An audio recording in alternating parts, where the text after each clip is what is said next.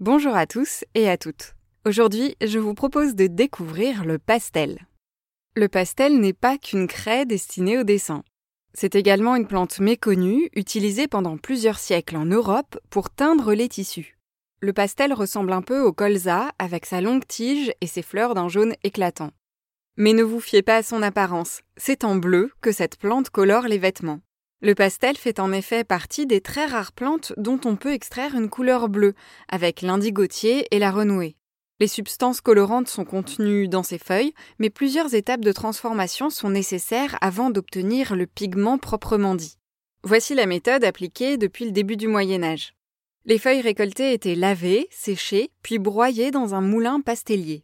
La pâte obtenue était ensuite mise à fermenter et régulièrement retournée pour obtenir un résultat homogène. Avec cette pâte, on formait des boules qui réduisaient et durcissaient au séchage.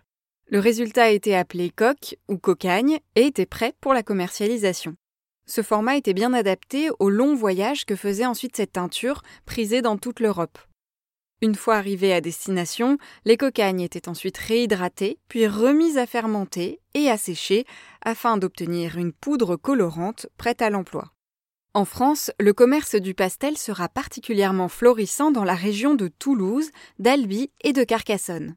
Mais au XVIe siècle, de mauvaises récoltes, la guerre et la concurrence de l'indigo entraînent un déclin progressif du commerce du pastel et les moulins pastelliers ferment peu à peu leurs portes. Une trace de l'âge d'or du pastel subsisterait toutefois dans notre langue.